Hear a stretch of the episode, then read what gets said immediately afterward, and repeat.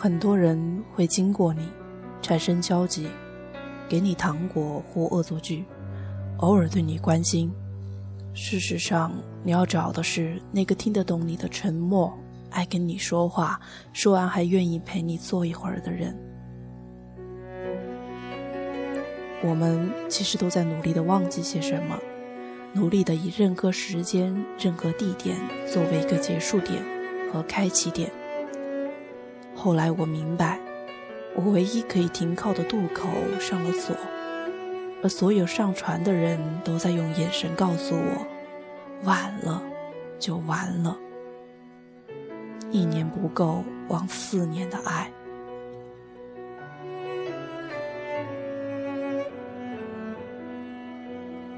你好，听故事的人，这里是荔枝 FM 四八二三一六，你的故事稍纵即逝。我是主播陆离，今天我们依旧来分享卢思浩的一篇文章。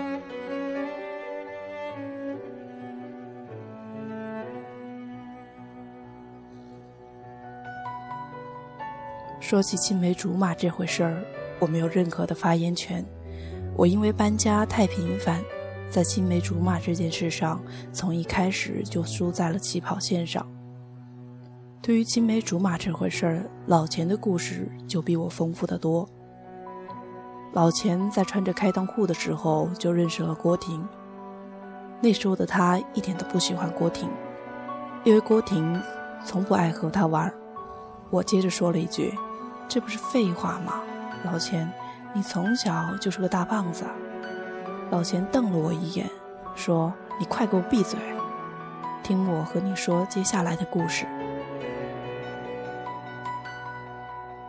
郭婷越是不爱和他玩，他就越想和他玩；他越是表现的想要和郭婷玩，郭婷就越是讨厌他。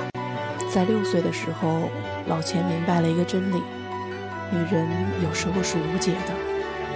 老钱在七岁的时候搬到市里上小学，没想到踏进教室里见到的第一个人就是郭婷。那时老钱正苦恼着怎么和一个陌生的班级打交道。突然出现的郭婷，在他眼中就是仙女下凡。老乡见老乡，老钱一个激动，就对着班里人说：“郭婷，我从小就认识，谁都不准和她玩。”这句话便是郭婷在小学便再也没有搭理老钱的原因。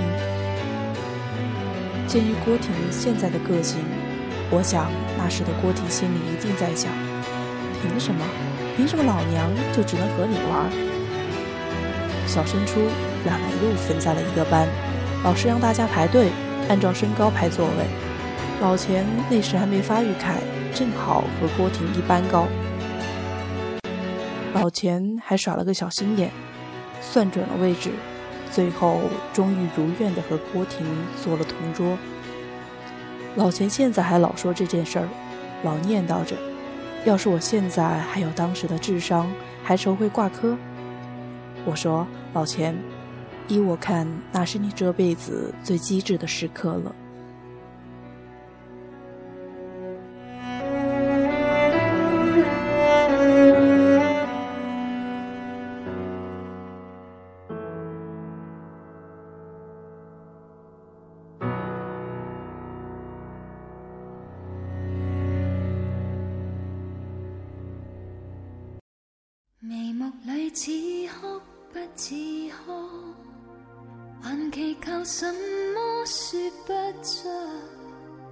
陪着你轻呼着烟圈，到唇边讲不出满足。你的温柔怎可以捕捉？越来越近，却从不接触。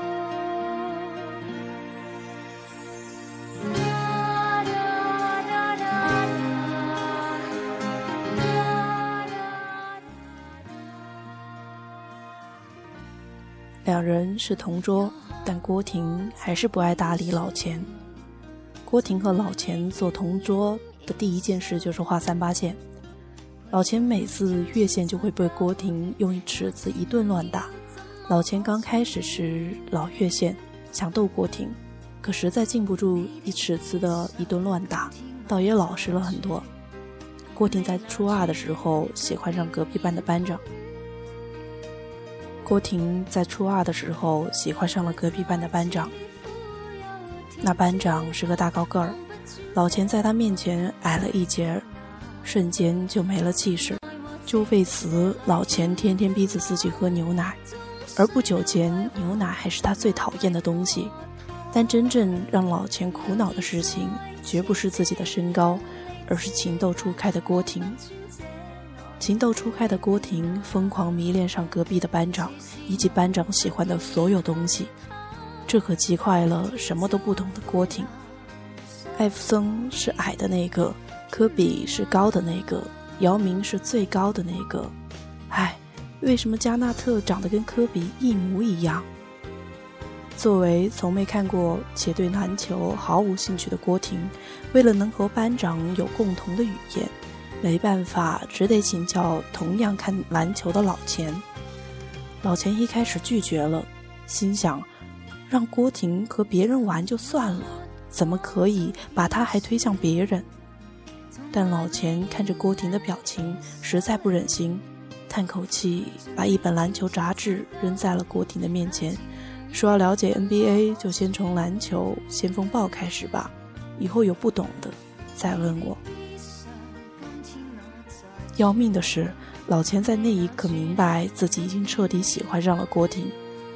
人这生物最奇怪的就是，你永远不知道自己有多喜欢一个人，直到看上他，爱上别人，没办法逆转的时候。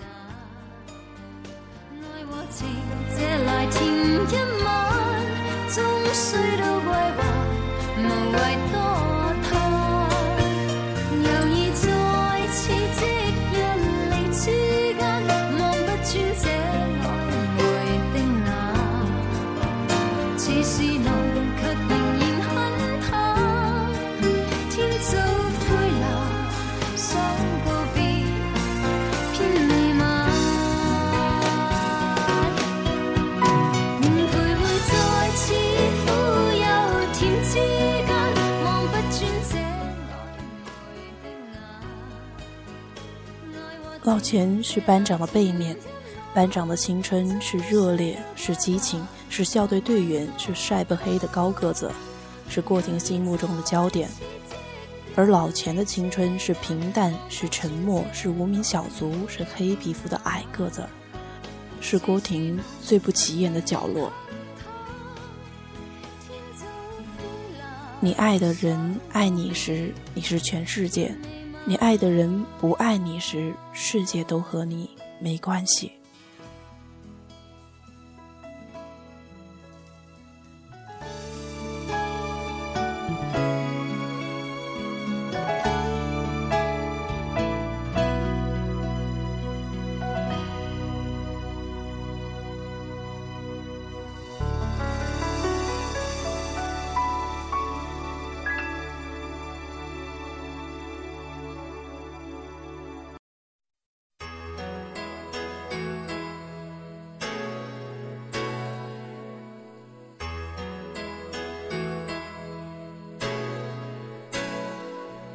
如告知某一些的恋爱结果会心伤，曾愉快，一是何妨？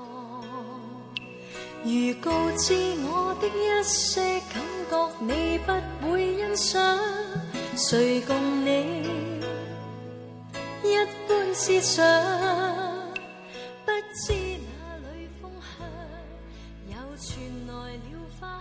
老钱和郭婷的高中是初中直升，两人的成绩相近，又分在了一起，两人成了名副其实的青梅竹马，关系可比初中的时候好了很多。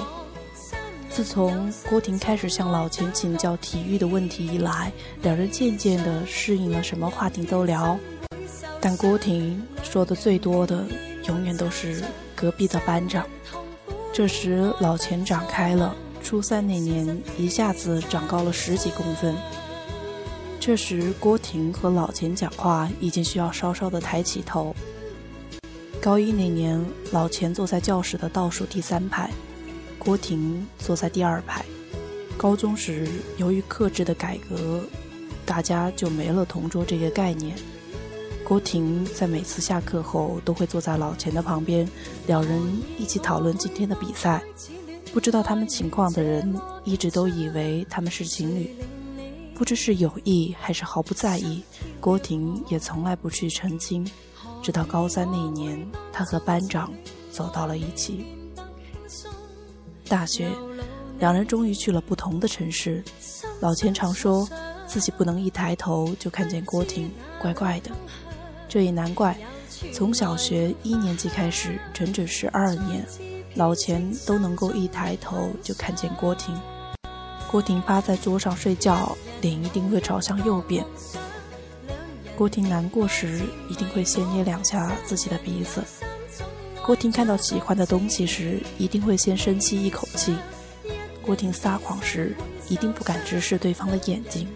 这些习惯，除了从小和他一起长大的老钱，或许没有别人能注意到。大二那年，郭婷去南京找老钱。郭婷一路上有说有笑，但老钱还是察觉出来郭婷的不对劲，只是老钱什么都没问。那天，老钱陪郭婷通宵了一晚上。第二天，郭婷就回去了。后来，老钱在微博上看到了郭婷分手的消息。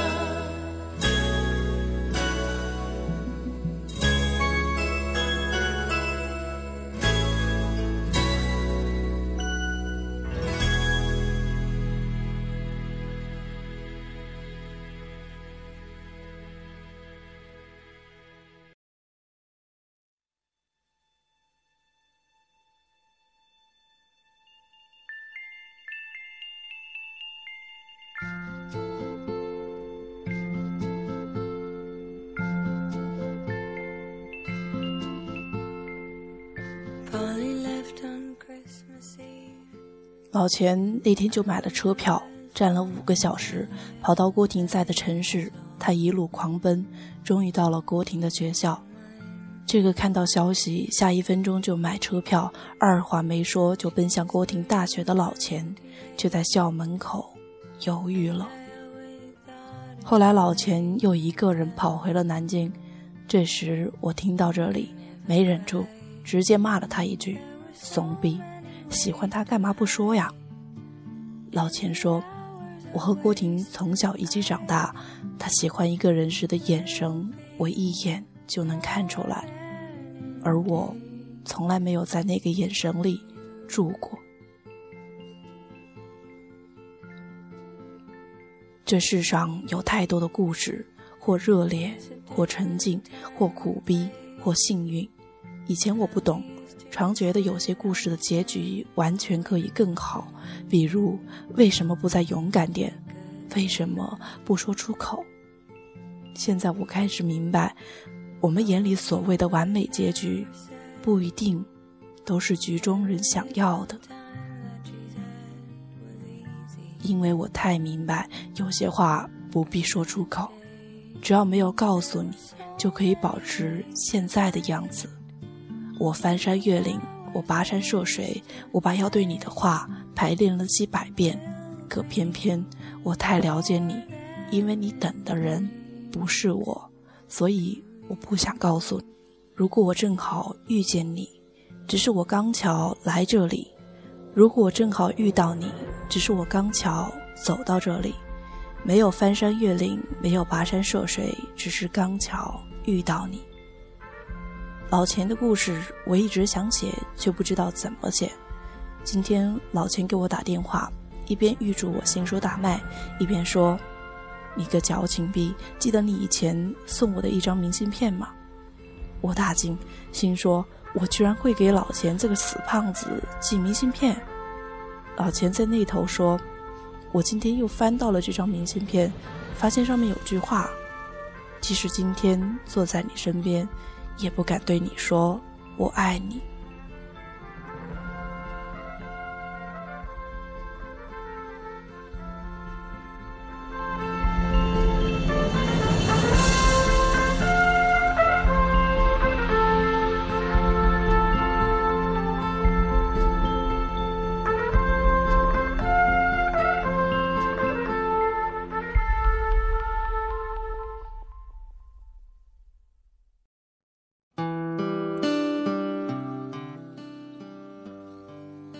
我听着这句话，仿佛看到了老钱从初中起对郭婷的暗恋。那是他一个人的兵荒马乱，那是他一个人在角落里的自我斗争，那是他的青春。我记得高中毕业那年，老钱第一次也是最后一次为郭婷唱歌。老钱唱的是周杰伦的《晴天》，为你翘课的那一天，花落的那一天，教室的那一间。我怎么看不见消失的下雨天？然后老钱唱：“从前从前有个人爱你很久，但偏偏风渐渐把距离吹得好远。”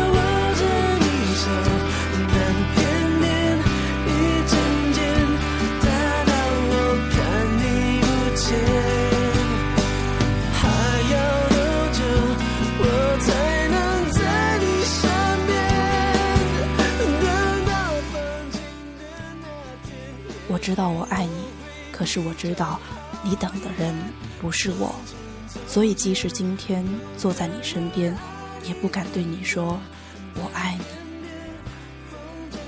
以前我不懂，常觉得有些故事的结局完全可以更好，比如为什么不勇敢些，为什么不说出口？现在我明白，我们所谓的完美结局，不一定是局中人想要的。我知道我爱你。可我知道，你等的人，并不是我。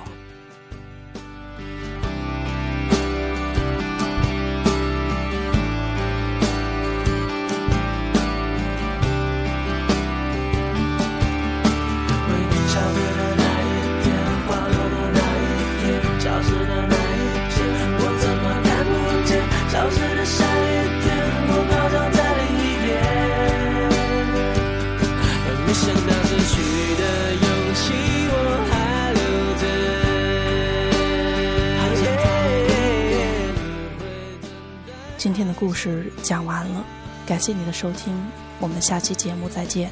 从前，从前。